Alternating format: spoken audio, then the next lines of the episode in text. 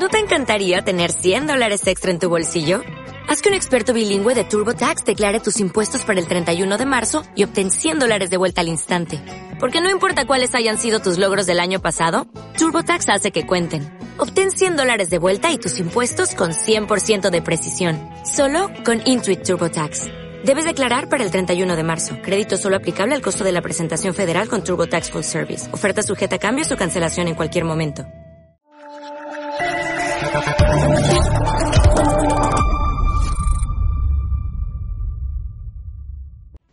Muy buenas a todos, esto es Estado de Alarma. Hoy estrenamos este programa por YouTube de media hora de duración. Estaremos de lunes a jueves a partir de las ocho y media de la tarde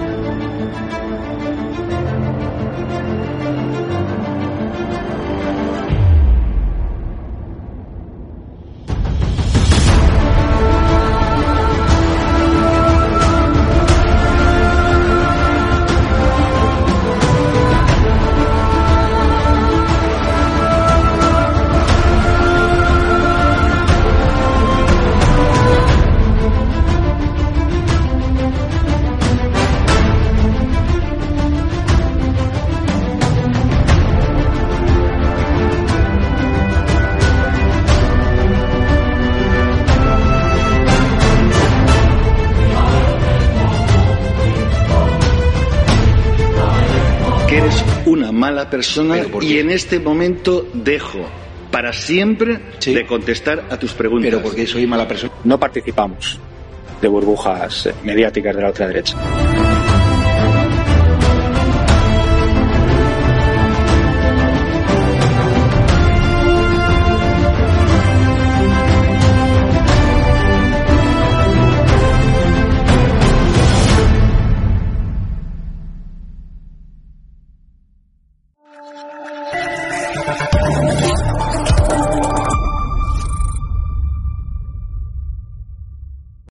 Buenas noches a todos, seguidores de Estado de Alarma. Hoy tenemos una nueva entrevista de cara a las próximas elecciones municipales, porque ya estamos empezando a conocer los candidatos que se presentarán a, estos próximos comicios y, bueno, que al final proponen sus ideas para mejorar eh, la, estabilidad política en España, que con el gobierno de Sánchez y, bueno, sus respectivos partidos de partidos por toda España están haciendo que sea complicado eh, salir adelante para sus ciudadanos. Entonces tenemos aquí el representante, bueno, el candidato, ¿no? Ya vamos a decirlo, de Vox Jaén, se llama Manuel Ureña y lo tenemos aquí en exclusiva en el ATV. Buenas noches, Manuel. Hola, buenas tardes. ¿Qué tal? ¿Cómo, cómo estamos? ¿Qué tal? Un placer. Y estoy encantado de estar hoy aquí con vosotros. Pues un placer tenerte aquí, eh, como he dicho nuevamente, y simplemente para empezar por tu zona, ¿no? Para que la gente entienda qué es lo que pasa allí, qué problemas hay y cómo se pueden prevenir, ¿no? Quería que me comentases eh, qué problemas se encuentra la ciudadanía allí en, esta ciudad, en la capital, ¿no? Para así decirlo. Inicialmente, eh, si te parece, voy a presentarme porque igual no, no me conoce, digamos, las personas que estén escuchando. Soy concejal en el Ayuntamiento de Jaén desde el año 2019 y esto me ha permitido conocer la casa consistorial y en buena parte su funcionamiento y su problemática. He podido tomar contactos con los barrios de Jaén, sus colectivos vecinales y asociaciones y tomar nota de los problemas que existen en nuestra ciudad. Considero que Vox y mi candidatura a la alcaldía de Jaén puede ofrecer un modo de gestión diferente al que durante tantas décadas se han practicado por alcaldes y gobierno del bipartidismo PP-PSOE. Desde luego que lo que pretendemos es aplicar medidas sensatas, razonables, priorizando necesidades y proyectos y acabando con los dispendios y gastos superfluos que nada van a beneficiar ni benefician a los sufridos vecinos de Jaén. Para mí, efectivamente, un placer tal como digo, compartir con vosotros ideas sobre nuestra ciudad. Cierto que ahora se inicia el pistoletazo de salida para la carrera que tendrá su fin el día de las elecciones municipales del próximo 28 de mayo. Y lo que sí lanzaría a los ciudadanos y vecinos de Jaén es si a la fecha actual saben lo que van a votar por qué candidato y por qué lista electoral van a decidirse. Así que me gustaría trasladarles algunas reflexiones para que tengan en consideración. Y eh, contestando un poco a, tu pregunta, decir que durante muchas décadas han sido alcaldes y equipos de gobierno del Partido Popular y el Partido Socialista los que han gestionado el Ayuntamiento de Jaén. Y plantearle unas preguntas a los ciudadanos. ¿Creen ustedes que podríamos darle el premio a una gestión eficaz, honesta, enriquecedora para nuestra ciudad y sus vecinos? Es conocido por muchos la grave situación financiera de deuda que arrastra nuestro ayuntamiento. Más de 600 millones de euros. Quiere decir que si esta deuda la dividimos entre el número de habitantes que hay en Jaén, aproximadamente 112.000 habitantes, tocaríamos cada ciudadano a unos 4.500 euros para pagar esa deuda. O, por mm. ejemplo, un pago a proveedores de más de 700 días. Estamos hablando de casi dos años. Es decir, que empresas que contraten con la administración local, con el ayuntamiento, tardarían en cobrar. O también un presupuesto municipal del año 2017 que se ha ido prorrogando año a año, año a año, y que no olvidemos, fue redactado, fue elaborado en la época del Partido Popular. Es decir, que un gobierno del Partido Socialista, un alcalde socialista, está gobernando con unos presupuestos del año 17 que elaboró el Partido Popular. Pero lo peor de todo esto es que se siente cómodo con ello. De ahí tenemos que denunciar que no son unas cuentas municipales que estén adaptadas a la realidad de la ciudad, a la realidad del día a día, que son desfasadas, que cuentan con una ficción de, de las cuentas públicas. Esto es desolador ¿Quiénes son los responsables? A nosotros nos parece que sí. También es conocido los grandes proyectos grandilocuentes que se atascaron y murieron por su falta de viabilidad técnica y económica. Los ciudadanos de Jaén recuerdan el parque acuático que está a la afuera de Jaén y que está totalmente desmantelado, que se vendió en su día a bombo y platillo. Los aparcamientos del hípico después de desalojar esta actividad tan importante que tenemos en el recuerdo muchos jaeneros o el tranvía, el famoso tranvía que todavía no ha echado a andar, o la base militar Corfe, mucho más reciente. Despilfarro y frustración han sido patentes y están generalizados entre los vecinos de Jaén. Pero mire, ¿qué sí, Ana, porque quería, quería preguntarle porque yo, la sensación que a mí me da de, de Jaén es que es como una de las eh, ciudades eh, y también la provincia en sí, ¿no? Es una de las provincias y la ciudad eh, más abandonada de, España, porque al final muchos dicen, no, pues en Jaén lo único que hay son olivos. Pero no es, yo creo que es como una mala, una mala frase que se, que está extendiendo porque realmente tiene, es una ciudad, una provincia que tiene mucho potencial, pero que realmente está siendo como te he comentado anteriormente, es silenciada y olvidada. No sé qué sensación tienes tú como, como vecino de allí. Es cierto.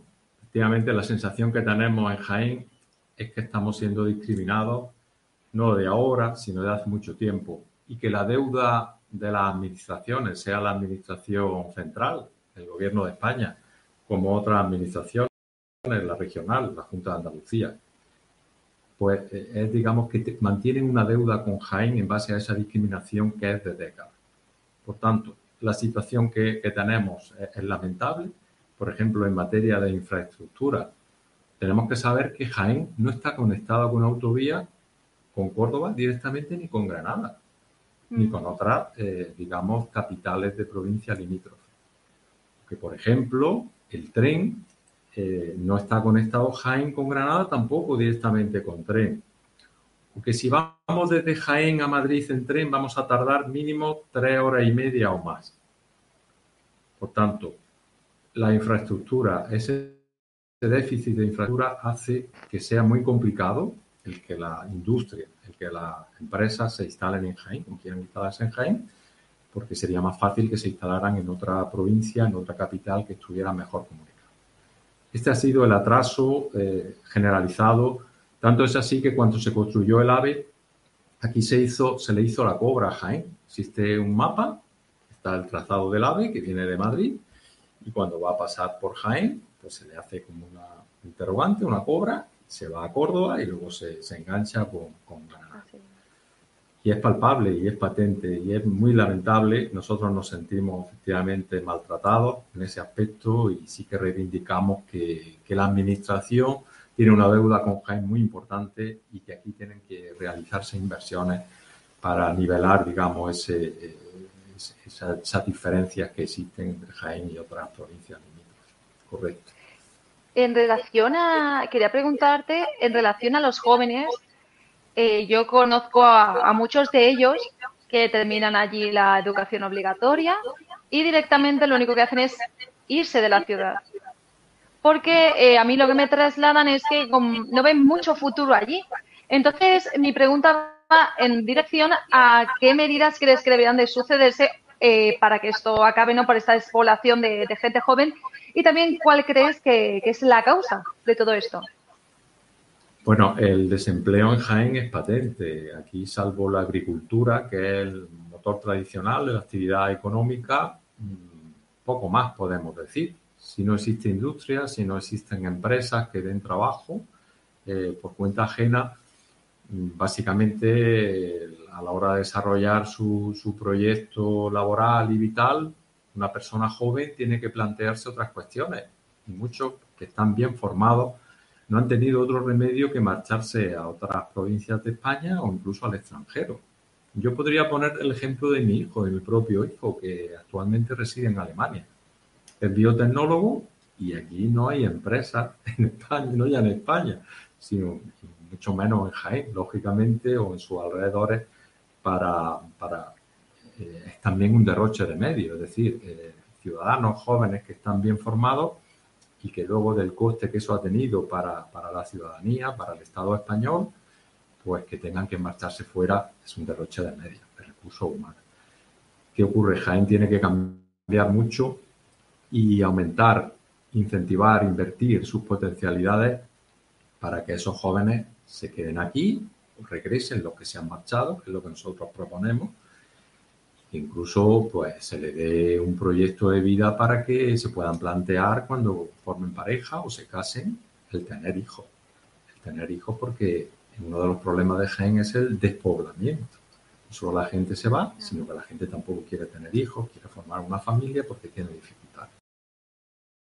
Entonces son problemas que aunque a nivel nacional existen y vos y, estoy seguro de que va a poner remedio cuando esté en el gobierno y tenga responsabilidad de gobierno, en Jaén pues se ven también mucho más agravados. Y en cuanto a la, al tema subvenciones, eh, allí en Jaén, ¿a qué realmente le dedica el ayuntamiento su tiempo? Es decir, eh, ¿a qué sectores eh, ayuda más y a cuáles deja más desprotegidos? Bueno, eh, he hablado antes de la gran deuda que tiene el Ayuntamiento de Jaén en sus cuentas públicas. ¿no? El hecho de que tenga esas deudas, estamos hablando de, unas cantidades muy considerables y que se han ido multiplicando durante décadas, nos lleva a que las inversiones en Jaén no puedan realizarse con fondos locales. Siempre estás dependiendo de otras administraciones, sea a nivel nacional o a nivel regional, y a las cuantías o las partidas que te quieran ceder. ¿no? Ocurre que entonces eh, la gestión del Ayuntamiento de Jaén se tiene que ceñir al día a día, pagar una nómina muy numerosa de funcionarios y trabajadores que están eh, y de, la casa consistorial y atender a los servicios mínimos, servicios mínimos municipales que, bueno, que en algunos casos podrán ser de calidad y en otros casos mm, manifiestamente mejorables. Aquí hay un presupuesto alto también en temas de servicios eh, sociales. Se está atendiendo a muchas personas necesitadas y a familias vulnerables, pero mm, tampoco sabemos, tenemos el control, no estamos en equipo de gobierno, no estamos en responsabilidad de gobierno para saber si realmente estas cantidades, estas subvenciones se están dando de una manera sensata y de una manera coherente porque también nos consta que existen subvenciones a ciertas asociaciones que tienen carácter ideológico y que sirven más bien a, finalidades partidistas, que son, digamos, análogas a los partidos políticos y que le hacen un juego.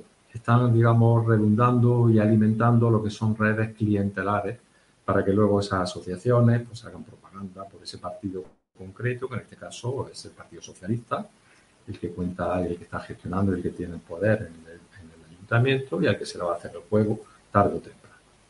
Nosotros queremos acabar, queremos priorizar el gasto. Queremos que se atiendan las necesidades básicas y, digamos, más convenientes de los vecinos de Jaén. Y, por supuesto, vamos a recortar todo gasto innecesario y todo despilfarro que se produzca dentro del ayuntamiento. No nos quepa de otra. En una casa responsable, las personas tienen un presupuesto, tienen unos ingresos y de esos ingresos se administran y disponen. Y no se van a gastar más de lo que tengan, porque no es responsable gastar más de lo que se tiene. Nosotros queremos eso, disponer de esos ingresos y gastar lo que se tiene en, en cuestiones que sean las más prioritarias para los vecinos de Jaén. Y luego que eso nos permita a continuación hacer una rebaja sostenida progresiva de los impuestos que hay en Jaén, porque también la carga fiscal al ciudadano de Jaén es muy alta. Aquí el IBI es bastante alto, aquí la plusvalía es también bastante alta y nosotros pretendemos que todos esos impuestos se rebajen. Por tanto, va a estar en la gestión mucho mirar la priorización de los gastos y a dónde destinamos realmente los fondos.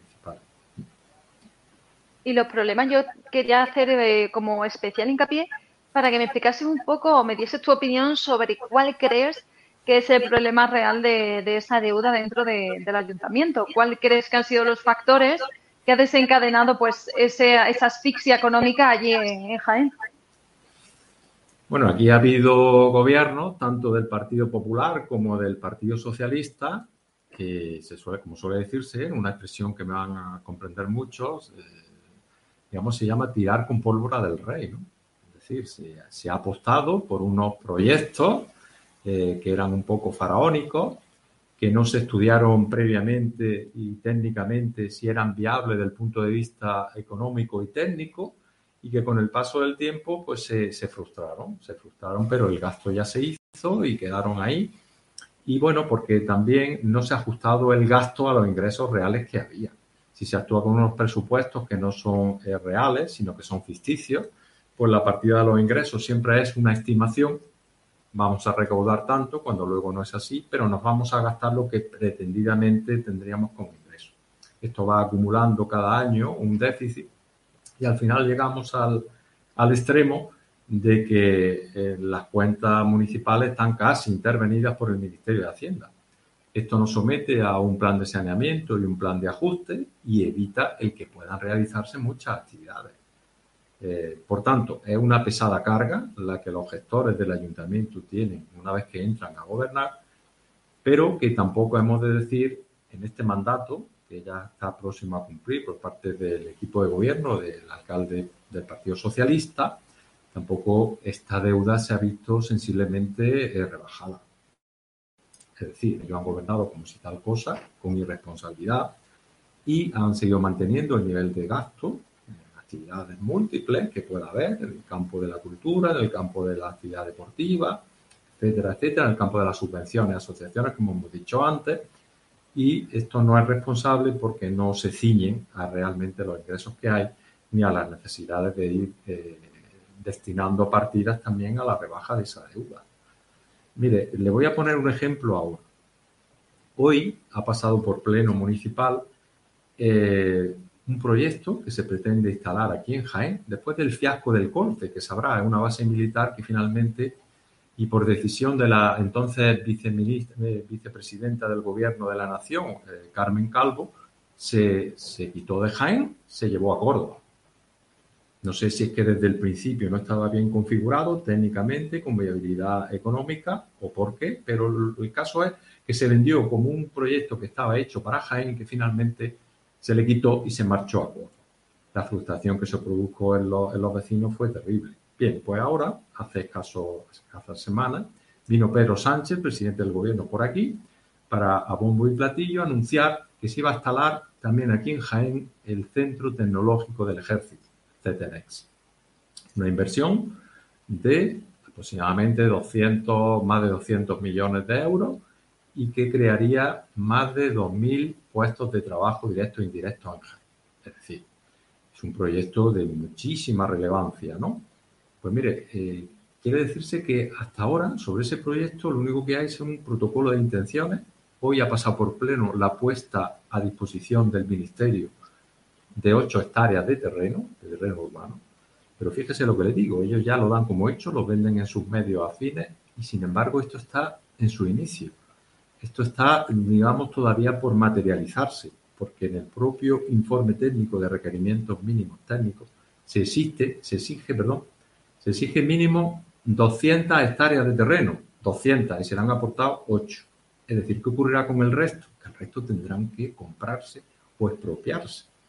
Y no existe partida presupuestaria ahora mismo constituida, no existe una vinculación jurídica, un acuerdo, un convenio, eh, eh, digamos, el gobierno de la nación y el ayuntamiento de Jaén, que establezca unas obligaciones, que establezca un cronograma de, actuaciones periódicas en determinadas fechas, ni nada de eso. Pero aquí ya se da como hecho. Se vende el, proyecto, un proyecto de mucha cuantía, y, y, bueno, pues habrá que esperar a ver si eso llega o no llega. Pero usted comprenderá, y los vecinos de Jaén lo entenderán perfectamente, que con los antecedentes que tenemos en Jaén, de proyectos que no han llevado a nada, pues tampoco vamos a ser, eh, vamos a creer a pie juntilla lo que se nos diga, y menos por el presidente del gobierno cuya credibilidad está en entredicho desde hace muchos años, desde hace mucho tiempo. Eh, los jienenses, ¿qué sentimiento tienen cuando se encuentran con esto? Con que Pedro Sánchez se acerca allí, posiblemente de manera partidista, ¿no? Porque al final es justo ahora cuando se acuerda de, los quienenses eh, para, como usted dice, eh, anunciar a bombo y platillo una cosa que no sabe realmente si va a funcionar, no va a funcionar o al final va a cumplir, porque es verdad que muchísimas veces el presidente del gobierno promete y no cumple. Entonces, quería saber tus, eh, tus sensaciones ¿no? sobre, sobre esta presentación aquí del, del presidente en Jaén.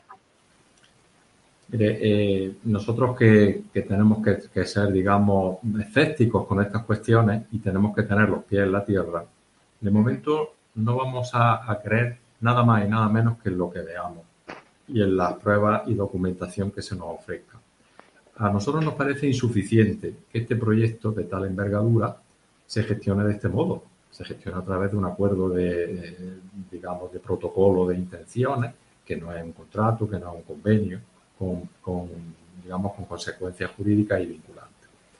Pero, mire, a la par pensamos que qué fácil es engañar a la gente. Qué fácil y qué miserable, ¿no? Es ofrecerle una falsa ilusión cuando, cuando están en una tierra maltratada, que no se ha aportado proyectos interesantes de hace mucho tiempo y donde tan necesitados están de, trabajo, de, empleo y de, y de financiación.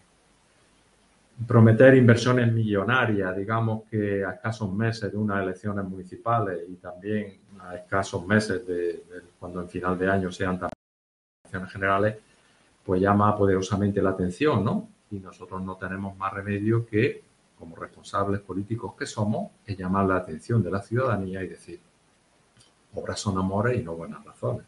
Es decir, a mí ustedes me tendrán que convencer con hechos no con palabras ni grandes eh, grandilocuencias. Esa es la valoración que yo haría de esta cuestión. No quiero, es decir, nosotros no vamos a impedir si ese proyecto llega aquí a Jaén, pero sí que hayamos que se abran bien los ojos. Vamos a estar vigilantes y vamos a estar eh, en ese aspecto pues, responsablemente en, el, en, la oposición, pidiendo la responsabilidad política en que puedan incurrir para el caso de que esto no llegue a materializarse. Y en cuanto al resto de provincias de Andalucía, he podido, bueno, he tenido el placer de entrevistar a, varios candidatos y es verdad que me transmitían que el gobierno socialista de, de su ciudad o su pueblo eh, descuidaba un poco la ciudad, es decir, eh, las calles estaban sucias, eh, la seguridad aumentaba por falta de, efectivos policiales.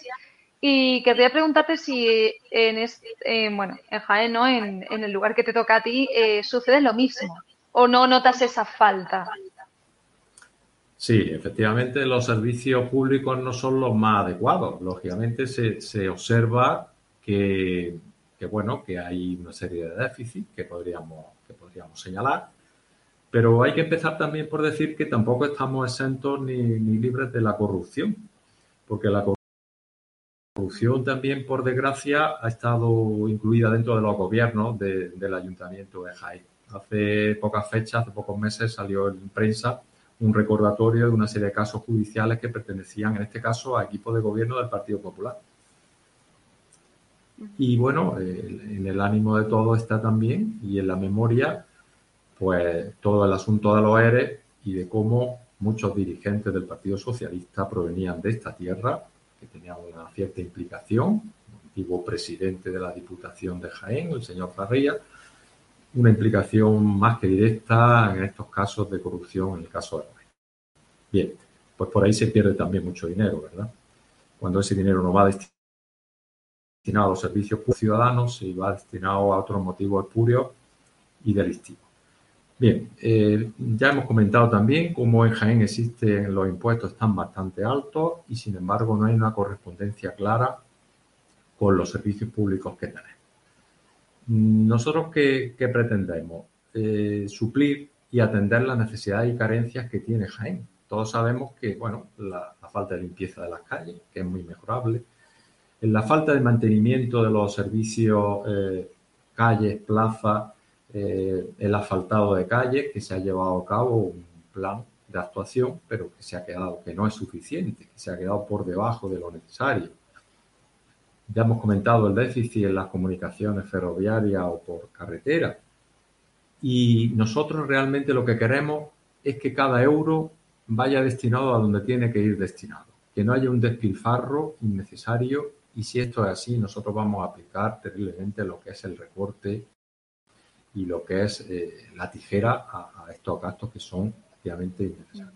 Uno de los problemas que, o varios de los problemas que aquí queremos eh, es el de la burocracia asfixiante que existe también en la, gestión municipal. No tiene sentido de que, por ejemplo, en el ámbito de, del urbanismo, de la gestión de urbanismo, pues las licencias, las autorizaciones de licencia urbanística no se den en tiempo, en tiempo y forma.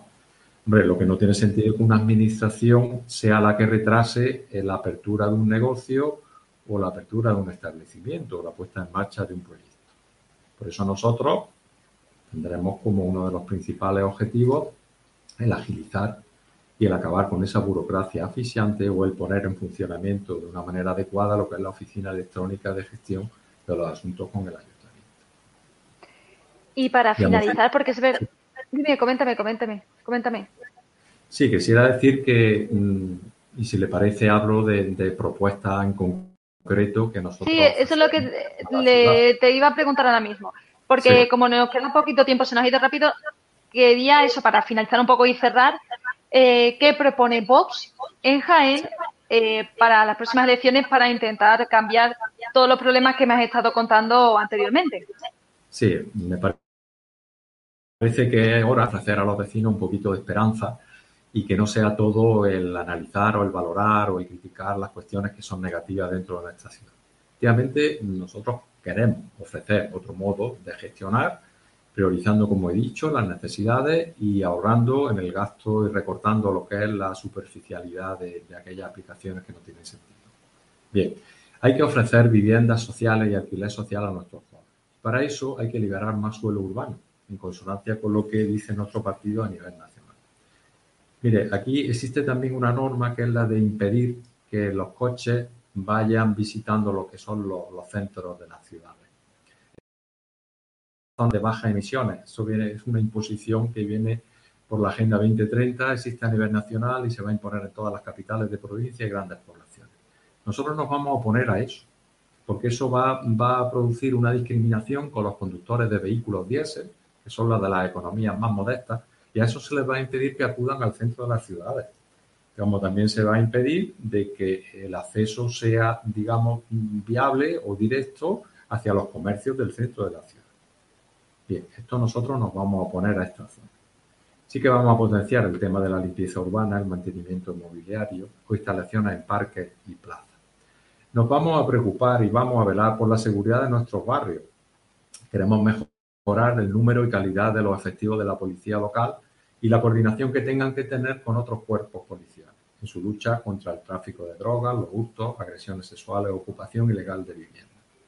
Mire, en este punto de la ocupación ilegal de viviendas, por ejemplo, vamos a vetar el empadronamiento municipal de ocupas e inmigrantes ilegales, porque ello supone un acceso a las ayudas sociales y nosotros entendemos que los servicios sociales municipales tienen que ir destinados primeramente y con prioridad a los vecinos de Jaén que estén en situación de vulnerabilidad o de necesidad, a las familias. Dentro de, Jaén nosotros queremos también promover, que es un proyecto que existe, que está aparcado, está todavía pendiente, la construcción de una ciudad sanitaria, como también la mejora de los centros de atención primaria. Vamos a optar también por mejorar lo que es la oferta cultural en la ciudad, en temas de biblioteca, así como eh, favorecer unas instalaciones deportivas que sean dignas y puedan ser utilizadas por toda la población. Y también tener un transporte público que sea adecuado en calidad y frecuencia. Respecto a las personas mayores, quiero decirles que orientarán nuestras políticas y nuestra gestión. Solo entendemos que a los mayores les debemos todo y no puede ser que ahora se le eche en el olvido. Tendremos que mejorar, vamos a poner propuestas para mejorar los centros de día, o crear la oficina de atención a los mayores para facilitar sus gestiones administrativas con el ayuntamiento. Creemos además que existen muchos expedientes que están atascados en la Junta de Andalucía relacionados con la ley de dependencia y que está impidiendo a las familias de Jaén las ayudas correspondientes para el cuidado de mayores y enfermos. Vamos a adoptar medidas de apoyo a la maternidad y también a las ayudas por hijos, porque estamos en contra de la caída de la natalidad que está produciendo esa despoblación en nuestra ciudad. Una ciudad que pierde habitantes es una ciudad que va muriendo progresivamente. Vamos a revertir este proceso y favorecer que regresen a su tierra los que ya se fueron buscando un trabajo futuro. Y también vamos a apoyar al comercio local y los mercados municipales. Queremos incentivar el consumo con bonos a usuarios, a los ciudadanos que puedan ir complementados con horas gratuitas de parque o ayudas fiscales a los que realmente son los que crean actividad económica en nuestra ciudad, que son los autónomos y los emprendedores. Entre las potencialidades de Jaén, ya lo he apuntado, está la agricultura. Tiene que seguir siendo defendida y apoyada de una manera interna e internacionalmente.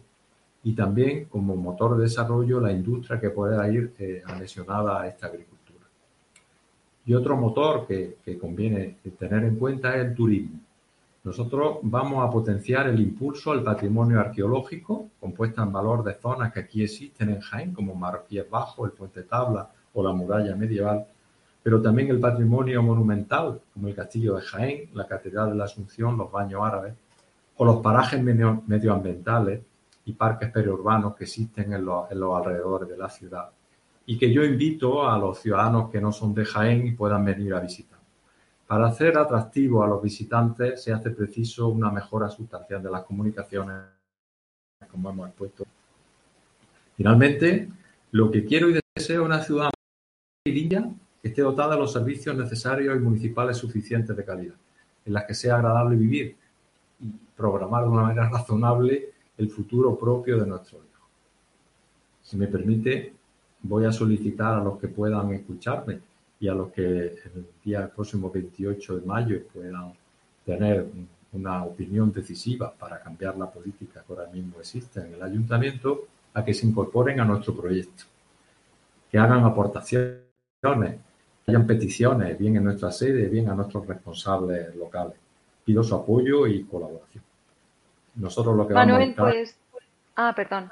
Simplemente quería terminar diciendo que lo que queremos es un cambio de rumbo en el gobierno del ayuntamiento, una modificación de las políticas hasta ahora se han aplicado y atender a las necesidades prioridades reales de la población en beneficio de la ciudad y su área.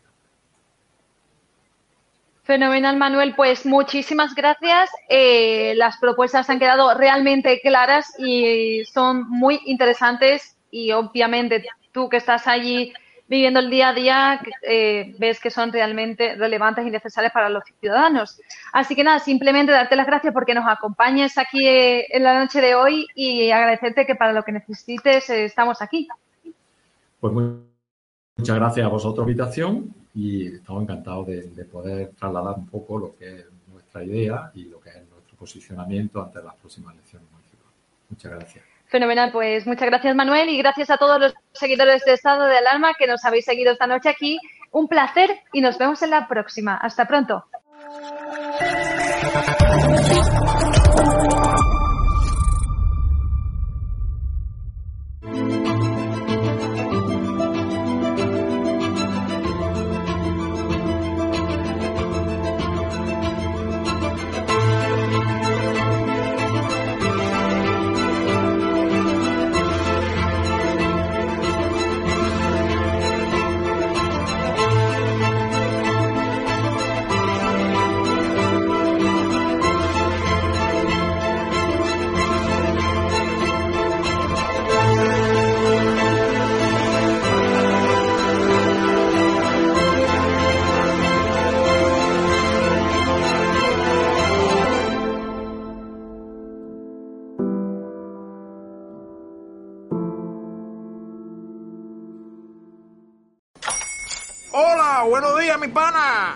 Buenos días, bienvenido a Sherwin Williams. ¡Ey! ¿Qué onda, compadre? ¿Qué onda? Ya tengo lista la pintura que ordenaste en el ProPlus app. Con más de 6.000 representantes en nuestras tiendas listos para atenderte en tu idioma y beneficios para contratistas que encontrarás en aliadopro.com. En Sherwin Williams somos el aliado del PRO.